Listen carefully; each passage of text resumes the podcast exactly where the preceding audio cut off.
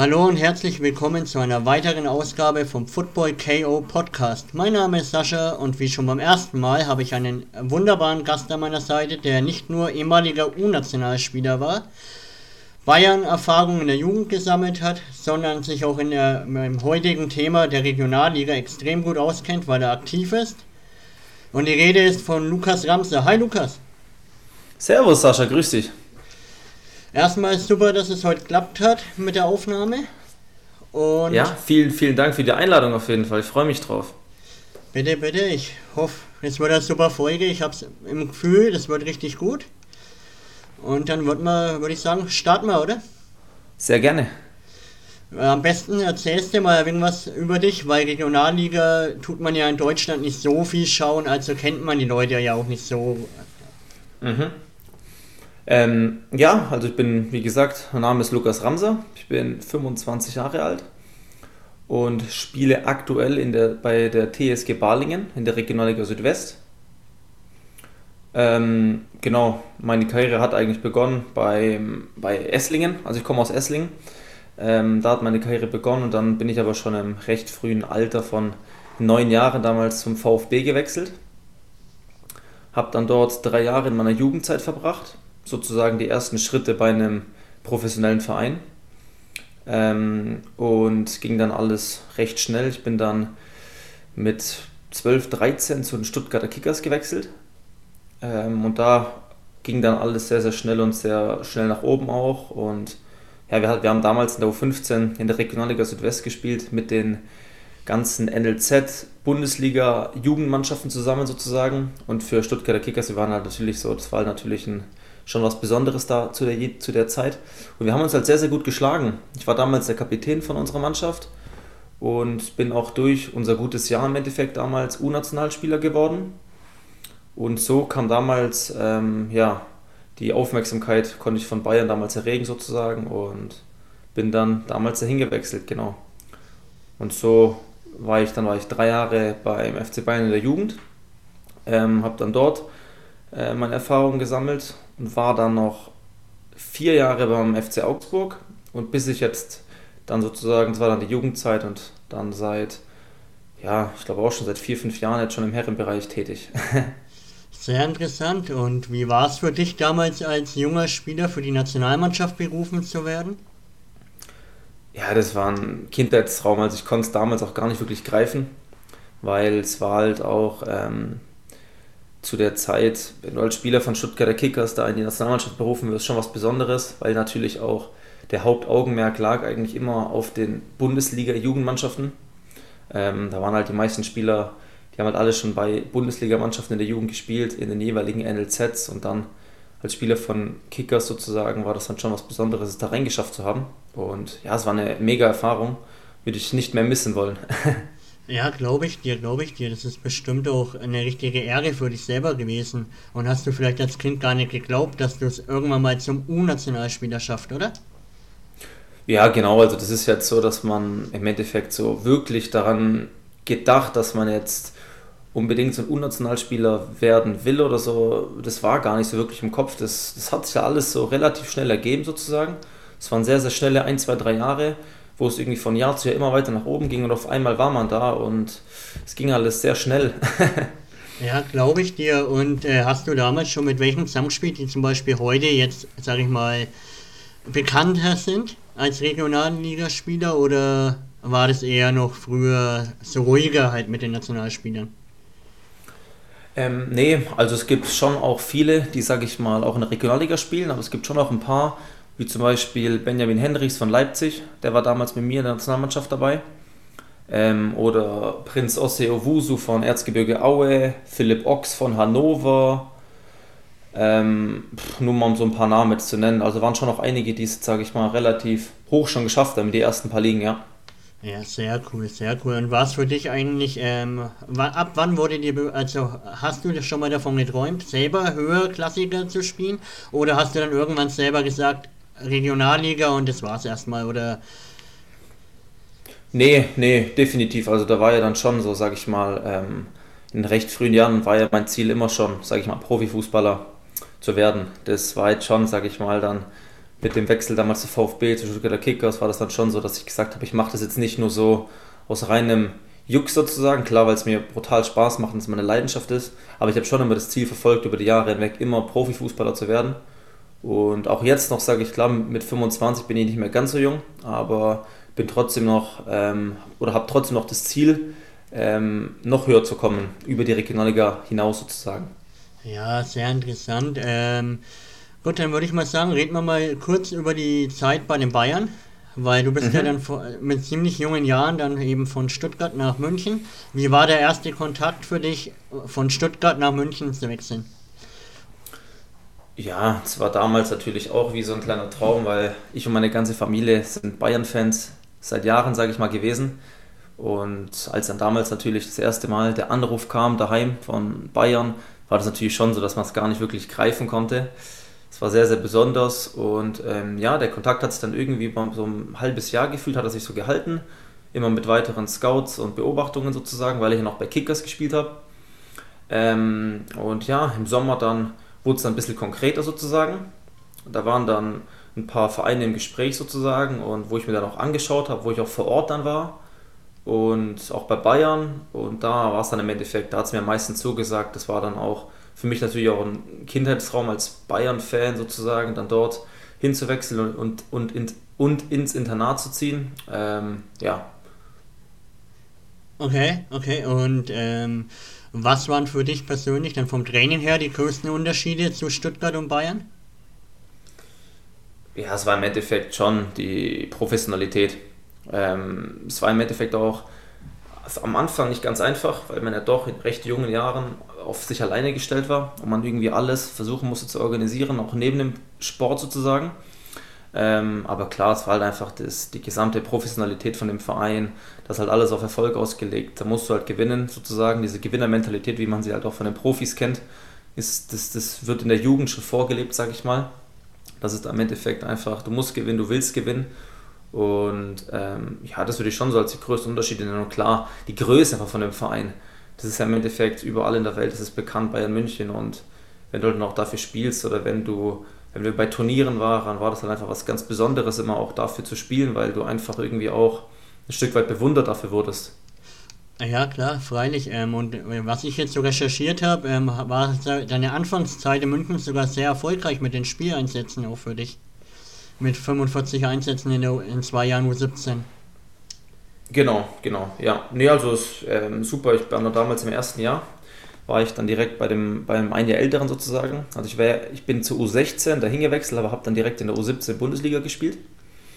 Ähm, war dann auch ein super Jahr. Dann im zweiten Jahr U17 sozusagen, wo ich dann regulär U17 war, lief es auch super. Ähm, genau, dann war es ein bisschen unglücklich, weil ich hatte mich dann im letzten U17-Spiel vor der Sommerpause hatte ich mir eine bisschen schwerere Verletzung im Sprunggelenk zugezogen und habe dann sozusagen vom ersten U19-Jahr die komplette Vorbereitung verpasst. Und da war es dann ein bisschen schwierig, wieder rauszukommen, sozusagen, um mich dann in die Mannschaft zu beißen. Ähm, genau. Ja, ähm, da hast du ja dann nur drei Einsätze am Ende gehabt, laut transfermarkt.de. Genau. In der U19. Und dann kam die Entscheidung eben zu Augsburg zu wechseln. Kamen die Verantwortlichen zu dir oder hast du selber gesagt, ich wechsle den Verein? Ähm, das war so, ich sag mal, im beidseitigen Vernehmen ein bisschen. Wir haben dann auch selber gemerkt, beziehungsweise ich habe dann auch gemerkt nach dem Jahr, dass ich jetzt, wenn ich die ja, relativ wenig Spielpraxis bekommen habe und ähm, hat dann auch für mich im Endeffekt nicht wirklich weiter Sinn gemacht, weil ich ja schon auch selber gemerkt habe, ähm, dass ich viel, viel mehr kann, auch wie jetzt nur auf der Bank zu sitzen im Endeffekt. Und ich wollte halt einfach kicken, vor allem in den jungen Jahren ist es halt einfach auch am wichtigsten, einfach Fußball zu spielen. Und dann lieber vielleicht mal einen Step zurückzugehen sozusagen. Und dann hat das ganz gut damals mit, ja, mit dem Wechsel zu FC Augsburg ganz gut funktioniert, genau. Ja, perfekt. Also auf Deutsch lieber einen Schritt zurück, um dann noch stärker rauszukommen, als nur auf der Bank zu hocken. Genau, so habe ich mir das damals vorgenommen, genau. Und hat ja dann relativ trotzdem gut klappt in der U19 in Augsburg, dann relativ viel gespielt, was ich jetzt gerade recherchiert habe. Und dann bist du ja zur zweiten Mannschaft hochkommen. Genau. Und hast genau, 80 ja. Einsätze gehabt. Also war genau. es ja eigentlich erfolgreich, der Wechsel. Doch, absolut. Also der Wechsel im Endeffekt, der hat sich komplett so ausgezahlt, wie ich mir das ausgemalt habe im Endeffekt. Ähm, war damals ein super Jahr, auch so in der U19, wo ich hingewechselt bin. Ähm, weil es einfach extrem wichtig war für die Spielpraxis. Man hat einfach jedes Spiel gemacht. Wir sind dann damals aus der Oberliga aufgestiegen in die, ähm, die A-Jugend-Bundesliga. Ähm, und dann im Endeffekt kam ja schon dann das erste Herrenjahr. Und ja, dann war es, da war ich drei Jahre in der Regionalliga Bayern dort tätig und dann war ich sehr, sehr zufrieden natürlich mit über 80 Spielen. Das war, also war wirklich top. Glaube ich dir, weil Regionalliga ist ja trotzdem nochmal ein anderes Niveau als die Jugend, ne? Also auch körperlich alleine. Ja, das ist was, was komplett anderes. Also hat man direkt gemerkt, da hat man auf, ehrlich gesagt schon noch ein paar Spiele gebraucht, um reinzukommen. Ähm, und ja, das ist, was, das ist was komplett anderes. Die, die Intensität und das Körperliche, wie du sagst, ist was komplett anderes, ja. Glaube ich dir, ich kenne es von meiner Jugendzeit noch. Als ich zu mhm. den Herren komme bin, das war körperlich ganz anderes Niveau. Ja, das ist so. Und dann kam 2019, 20 der Wechsel zum FC Schweinfurt 05. Genau. Die Zeit war aber, also fußballerisch jetzt nicht, also gesundheitlich nicht so erfolgreich, was ich mitbekommen habe, weil ich verfolge die Schweinfurter ab und zu. Mhm. Ja, also es war damals sozusagen, ich wollte dann unbedingt von einem, einer U23 sozusagen, wollte ich raus und wollte zu einer reinen Herrenmannschaft. Ähm, es war da zu dem Zeitpunkt, hat sich der Schweinfurt sehr mich bemüht und es war dann eigentlich super der Wechsel nach Schweinfurt, weil natürlich auch ja, seit Jahren im Endeffekt das Ziel ist, da aufzusteigen in die dritte Liga. Ähm, ja, hat super begonnen damals bei Schweinfurt. Ähm, der Trainer auf mich gesetzt, der Manager auf mich gesetzt und dann war es, glaube ich, am dritten oder vierten Spieltag, habe ich mir halt eine schwere Knieverletzung zugezogen. Dann bin ich sozusagen, ich glaube, vier, fünf Monate ausgefallen damit. Und in der Zeit, wo ich halt ausgefallen bin, kam dann neuer Trainer und neuer Sportdirektor. Ähm, genau, aber ich hatte ja zwei Jahre Vertrag sozusagen und dann habe ich mich wieder, sage ich mal, ganz gut rangekämpft, war auch wieder fit, habe auch meine Spiele wieder gemacht und dann kam die Pandemie dazwischen ein bisschen und dadurch, dass wir in der Regionalliga Bayern wurde ja die komplette Saison ähm, abgebrochen, unterbrochen, abgebrochen, wie man will und da haben wir dann wirklich sieben, ich glaube sieben, acht Monate gar kein Spiel gehabt und das war natürlich dann schon auch sehr, sehr ärgerlich, weil man halt brutal viel Zeit verloren hat. Wir haben dann wieder im März, April hatten wir wieder gestartet und der Vertrag ist dann im Juni ausgelaufen im Endeffekt. Also war sehr, sehr wenig Zeit, das alles nachzuholen im Endeffekt. Ja klar, da hat also Corona verschuldet, dass du dann im Sommer dann eben gegangen bist von Schweinfurt, weil du dich nicht mehr empfehlen konntest so richtig halt. Oder? Ja, kann man, kann man so ein bisschen sagen. Es war schon, es waren sehr viele unglückliche Zusammenkünfte, sage ich mal, von Ereignissen, die nicht so ganz gut gelaufen sind, sage ich mal. Was aber auch echt schade ist, oder? Weil Schweinfurt ist ja trotzdem jetzt mittlerweile neben Bayreuth auch, weil Bayreuth ist jetzt auch mittlerweile wieder oben mit dabei, das mhm. Non plus Ultra in der Regionalliga Bayern. Definitiv, definitiv. War auch dann ähm, so, dass wir gerade in meinem letzten Jahr ja noch um den um den Aufstieg gespielt haben, in den Aufstiegsspielen gegen Havelse damals. Es leider dann nicht gepackt haben. Ähm, und genau, aber mir war dann doch klar, also ich habe schon meine Einsätze auch gehabt, aber doch öfters von der Bank. Und da war mir dann schon auch wichtig, ähm, wieder viel zu spielen, Spielpraxis zu kriegen. Ähm, weil im Endeffekt es keinem Fußballer der Welt weiterbringt, auf der Bank zu sitzen. Oder beziehungsweise dann doch nur immer nicht 90 Minuten zu spielen, sondern auch mal nur 20 Minuten auf Dauer und genau. Ja, richtig. Und das Aufstiegsspiel, ähm, an was machst du das aus, dass ihr dann am Ende den Aufstieg nicht gepackt habt? Weil wenn man sich jetzt die Drittligatabelle anschaut, stehen sie ja ziemlich weit unten. Ja, ähm, gebe ich dir voll recht. Es war im Endeffekt schon, also schwierig zu sagen, sage ich mal. Es hat schon so in Aufstiegsspielen, da kommt es natürlich auf so Kleinigkeiten an. In solchen Spielen, da kann man nie sagen, jetzt wer geht als absoluter Favorit ins Duell. Ähm, es war dann schon so, dass halt eine Kleinigkeit entschieden hat. Es, wär, es war im, im ersten Spiel, wäre das Spiel eigentlich 0-0 losgegangen, haben wir halt in der 94. einen individuellen Fehler gehabt, wo wir dann halt einzeln in Rückstand waren und dann halt Havelse das Hinspiel mit 1-0 und einem Auswärtstor sozusagen gewonnen hat. Heißt, die Voraussetzungen waren nicht ganz so einfach dann fürs Rückspiel dort bei denen.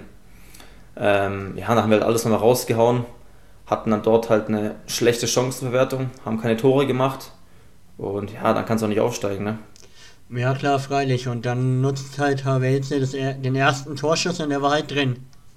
Weil genau, es lief so ja auf dem bayerischen Fernseher live. Ich habe es gesehen. Genau, genau, genau, ja. ja. Es war klar die Chancenverwertung. Ich glaube, im Rückspiel hättet ihr da 5-6-1 gewinnen können. Genau, weil wir hätten auch bestimmt, ich glaube, in der ersten Halbzeit alleine schon 2-3-0 in Führung gehen können oder müssen. Und dann läuft es halt anders. Aber wie gesagt, das sind halt die Dinge, die muss man halt machen. Die Chancen kriegst du halt in solchen Spielen jetzt nicht 10, nicht 10 sondern halt nur 3, 4. Wenn du die halt nicht machst, dann hast du die auch irgendwie ein Stück weit selbst verschuldet. Ja klar, freilich. Und dann bist du dann im Sommer eben nach Balingen gewechselt. Um eben genau. wieder, so wie damals in der Jugend, wieder mehr Einsätze von Anfang an zu bekommen und Spielpraxis zu sammeln. Genau, so kann man das sagen, genau. Das war mir einfach wichtig sozusagen. Und mir war auch wichtig, einen, einen Tapetenwechsel ein bisschen zu kriegen, sozusagen aus der Regionalliga Bayern rauszukommen, um die andere Regionalliga Südwest ähm, auch ein bisschen kennenzulernen, weil ich jetzt auch dann viele Jahre in der Regionalliga Bayern war und ich dann schon auch sozusagen froh war, die andere Regionalliga mal zu beleuchten sozusagen. Ja, und was ähm, sind für dich jetzt äh, persönlich nach 18 gespielten Spielen, was du mitgemacht hast, ähm, die größten Unterschiede zwischen Bayern und Südwest? Ähm, also ich muss schon ganz klar sagen, dass ähm, der größte Unterschied ist halt einfach, dass in, im Südwest ähm, viel mehr Profimannschaften halt spielen. Da hast ja wirklich, wir haben jetzt in der Liga, ich würde mal sagen, sechs Mannschaften, die aufsteigen könnten, finanziell sowieso, aber auch aufsteigen wollen. Und ähm, ja, du hast, es ist, es ist alles ein bisschen größer. Man hat, jeder Verein hat ein größeres Stadion.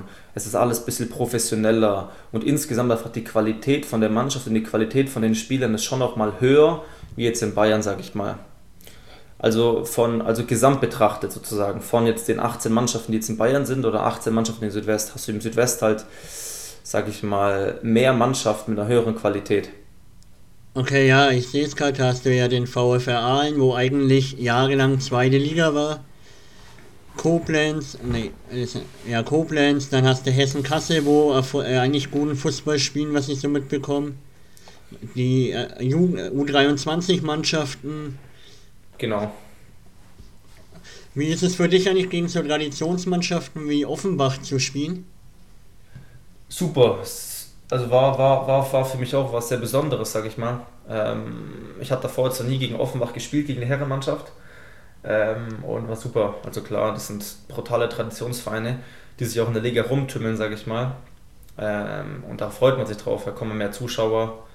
Ähm, und ja, das ist, stimmt, das fällt mir jetzt auch noch ein. Das ist jetzt auch noch so ein Unterschied von Südwest zu Bayern, halt natürlich Zuschauerzahlen, kann man sagen. Auch nochmal. Wie ist es eigentlich für dich ähm, zuschauertechnisch, ähm, dass durch Corona aktuell keine Zuschauer ähm, erlaubt sind? Wie nimmst du das als Profi oder als Fußballer allgemein wahr am Platz? Mega. Also es fehlt was vollkommen. Es ist, ein, es ist wirklich wie wenn es ein anderer Sport wäre, mit Zuschauern und ohne Zuschauer.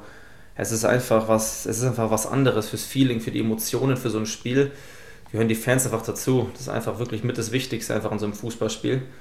Ähm, also auf dem Platz nimmt man das schon wahr. Klar, man nimmt jetzt nicht irgendwie alle möglichen Sprüche oder sonst irgendwas wahr, die so getätigt werden von den ganzen Zuschauern, aber man nimmt da schon diese Stimmung mit, die, die Lautstärke, die ein bisschen ist.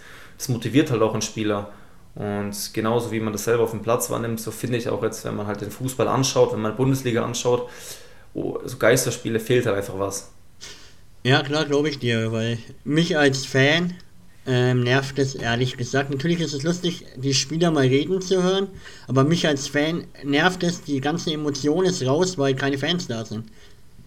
Ja, gebe ich dir vollkommen recht. Das fehlt absolut. Das ist sehr, sehr schade, muss man sagen, ja. Wie zum Beispiel bei den Derbys. Das ist halt für mich jetzt nur noch so ein ganz normales Spiel. Da fehlt ja, genau, Feuer. Genau. Das stimmt, das stimmt. Ja. So ist es, weil die Fans bringen natürlich auch schon viel Feuer und Emotionen rein. Das überschlägt sich halt komplett auf die Spieler. Und meistens ist halt dann einfach, einfach mehr, mehr Spektakel geboten, sage ich mal, wenn Fans auch mit dabei sind. Ja, freilich, klar. Ähm, jetzt andere Frage. Was persönlich, du spielst ja, hast schon in Bayern, jetzt in Südwest gegen die U23-Mannschaften gespielt. Es gibt ja jetzt öfters in Deutschland diese Diskussion, sollte man U23-Mannschaften nicht in eine externe Liga packen, um den Wettbewerb ausgeglichener zu machen. Was ist eigentlich deine Meinung dazu? Ähm, ich finde eigentlich so, wie es jetzt ist, wie das Ligensystem ist, mit den U23-Mannschaften normal in den Ligen dabei sind, also jetzt aktuell zum Beispiel, wenn es bei uns Hoffenheim, VfB 2 zum Beispiel oder Mainz 2 dabei ist, finde ich eigentlich besser so, weil es einfach auch ein Unterschied ist. Man muss immer sagen, es sind immer andere Spiele gegen eine U23-Mannschaft wie gegen eine reine Herrenmannschaft wie jetzt Offenbach. Weil es einfach auch, ähm, es kommt auf viele andere Sachen an. Und sage ich mal, wenn du jetzt dann als U23-Spieler gegen diese Herrenmannschaften schon früher, sage ich mal, spielen kannst, um Erfahrung zu sammeln, fällt der Übergang viel, viel leichter dann in die höheren Ligen vielleicht, wenn man es dann packen sollte in die erste Mannschaft von dem Verein. Also dementsprechend finde ich es eigentlich, so wie es ist, finde ich es eigentlich gut und würde das jetzt auch gar nicht so speziell aufteilen, sage ich mal. Okay, aber man merkt halt ja trotzdem, dass diese U23-Mannschaften finanziell teilweise mehr Vorteile haben oder auch vom Training her, es gibt ja Regionalligamannschaften, wo die Leute nebenbei arbeiten müssen, mhm. um dann abends zu trainieren. Ich weiß jetzt nicht, wie es bei dir ist, können wir ja auch dann gleich nochmal drauf eingehen. Und dann gibt es eben die U23-Mannschaften, wo hauptsächlich trainieren. Da ist ja genau, auch der. Unterschied genau. da. Def, def, definitiv. Im Endeffekt sind die U23-Mannschaften sind ja auch, ähm, da arbeitet ja keiner. Da kannst du, kann man allerhöchstens ein Studio machen nebenbei weil viel mehr Zeit bleibt doch nicht. Das schon vom Trainingspensum oder von der Trainingsintensität ist es eigentlich schon genauso, wie wenn du jetzt in der Bundesliga spielen wirst. Vom Training her, weil im Endeffekt hast du die gleichen Anzahl an Trainingseinheiten in der Woche wie jetzt die Bundesligamannschaft. Dementsprechend natürlich haben dann schon die U23-Mannschaften, was das angeht, vielleicht schon gewisse Vorteile, weil sie halt viel öfters miteinander trainieren. Ähm, gegenüber jetzt Mannschaften, die sage ich mal, dreimal die Woche nur trainieren, weil sie halt 80% der Leute arbeiten, ja, definitiv. Ja, und deswegen ja die Frage vorhin, was du davon hältst, dass U23-Mannschaften eben in der Regionalliga sind. Weil wie ist es bei ja. dir? Hast du irgendwie ein Studium nebenbei gemacht oder warst du, bist du arbeiten nebenbei? Ähm, ne, genau, also ich mache ein Fernstudium im Bereich Sportmanagement aktuell. Und ja, das versuche ich sozusagen ganz gut voranzutreiben, neben dem Fußball noch. Aktuell bleibt mir jetzt ein bisschen mehr Zeit. Die letzten Jahre war es ein bisschen wenig dafür, hatte ich ein bisschen weniger Zeit, weil natürlich viel mehr Training war. Ähm, aber aktuell funktioniert, funktioniert das so ganz gut eigentlich, ja. Also ist Balingen jetzt eher so eine Mischung aus ähm, Profi, also Profi-Ambitionen und normale Arbeiter. Weil Schweinfurt hat ja irgendwann auf Profibetrieb umgestellt, wo nur noch trainiert worden ist, was ich gelesen habe. Genau, genau. Da waren im Endeffekt auch, ja, ich weiß nicht, wenn wir, sagen wir mal, in Schweinfurt waren es, glaube ich, von, sagen wir mal, 20 Spielern haben, glaube ich, zwei oder drei haben gearbeitet. Ähm, der Rest hat im Endeffekt nur Fußball gespielt oder studiert, genau. Also definitiv halt komplett auf Profi eingestellt, wie jetzt in der U23-Mannschaft sozusagen, vom Pensum her. Ja, und das ist halt dann der Unterschied. Ne? Ähm, ihr seid aktuell auf Platz 10 Mhm. Ähm, was sind die, waren die Saisonziele vor der Saison? Ähm, da muss man schon ganz klar sagen, der Klassenerhalt. Also das ist schon so das Ziel gewesen, sage ich mal, von vornherein, wo wir bisher recht gut dabei sind, finde ich. Ähm, weil man natürlich auch schon noch sagen muss, die Liga ist natürlich schon noch sehr, sehr stark besetzt. Ähm, und es ist auch sehr, sage ich mal, mit eventuellen Absteigern aus der dritten Liga würden noch sehr, sehr viele aus der Regionalliga absteigen. Es könnten insgesamt bis sechs Mannschaften sein. Das ist halt schon brutal. Ähm, und dadurch natürlich war das Ziel der Klassenhalt, ja.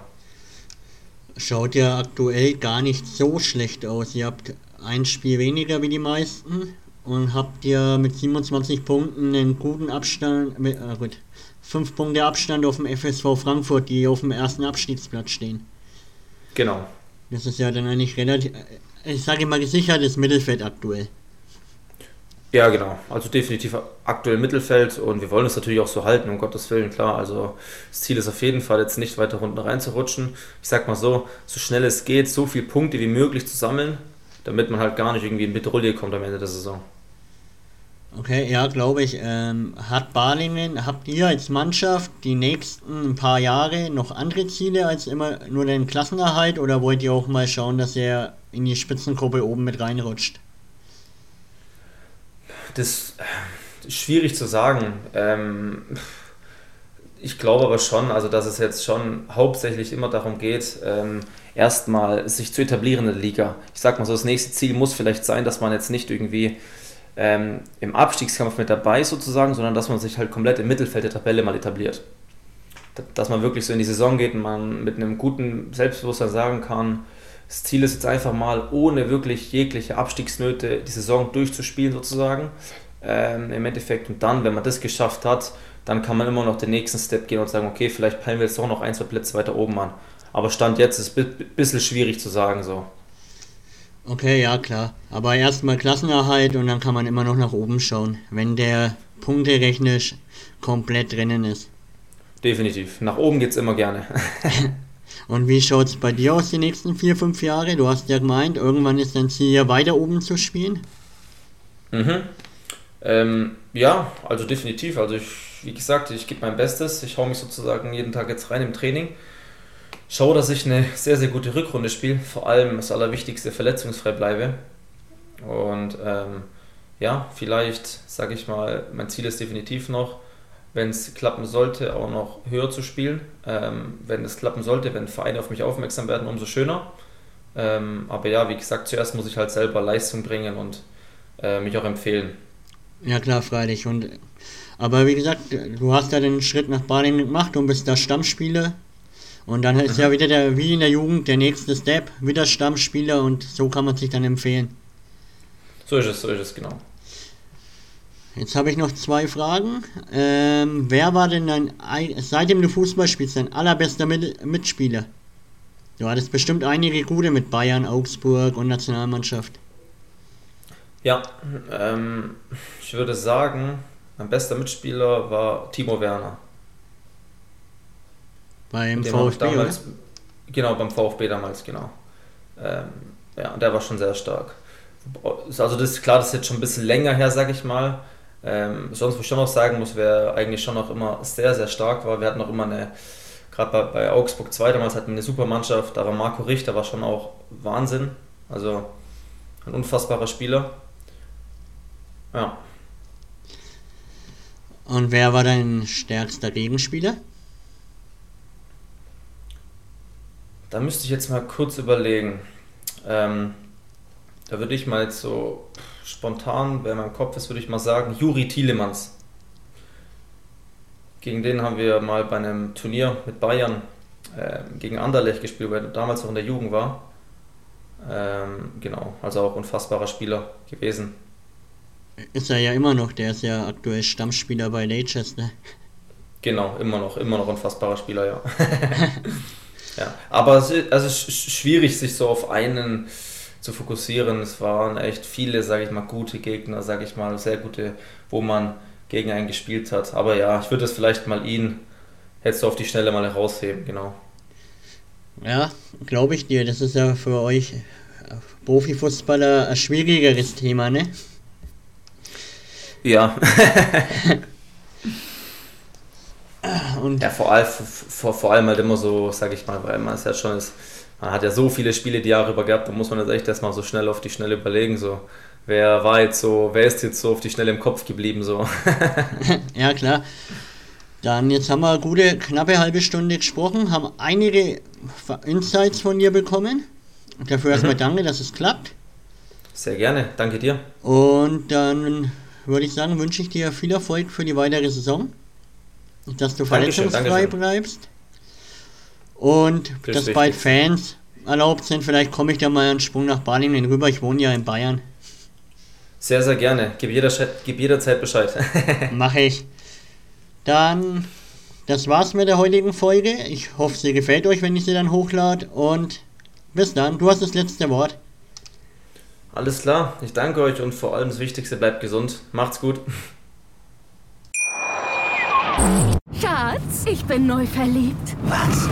Da drüben. Das ist er. Aber das ist ein Auto. Ja, eben. Mit ihm habe ich alles richtig gemacht. Wunschauto einfach kaufen, verkaufen oder leasen. Bei Autoscout24. Alles richtig gemacht. Wie baut man eine harmonische Beziehung zu seinem Hund auf? Puh, gar nicht so leicht. Und deshalb frage ich nach, wie es anderen Hundeeltern gelingt, beziehungsweise wie die daran arbeiten. Bei Iswas Dog reden wir dann drüber. Alle 14 Tage neu mit mir, Malte Asmus und unserer Expertin für eine harmonische Mensch-Hund-Beziehung, Melanie Lippisch. Iswas Dog mit Malte Asmus. Überall, wo es Podcasts gibt.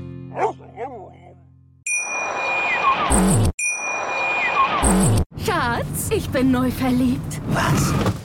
drüben. Das ist er. Aber das ist ein Auto. Ja, eben. Mit ihm habe ich alles richtig gemacht. Wunschauto einfach kaufen, verkaufen oder leasen. Bei Autoscout24. Alles richtig gemacht. Wie baut man eine harmonische Beziehung zu seinem Hund auf? Puh, gar nicht so leicht. Und deshalb frage ich nach, wie es anderen Hundeeltern gelingt, beziehungsweise wie die daran arbeiten. Bei Iswas Dog reden wir dann drüber. Alle 14 Tage neu mit mir, Malte Asmus und unserer Expertin für eine harmonische Mensch-Hund-Beziehung, Melanie Lippisch. Ist was, Dog? Mit Malte Asmus. Überall, wo es Podcasts gibt.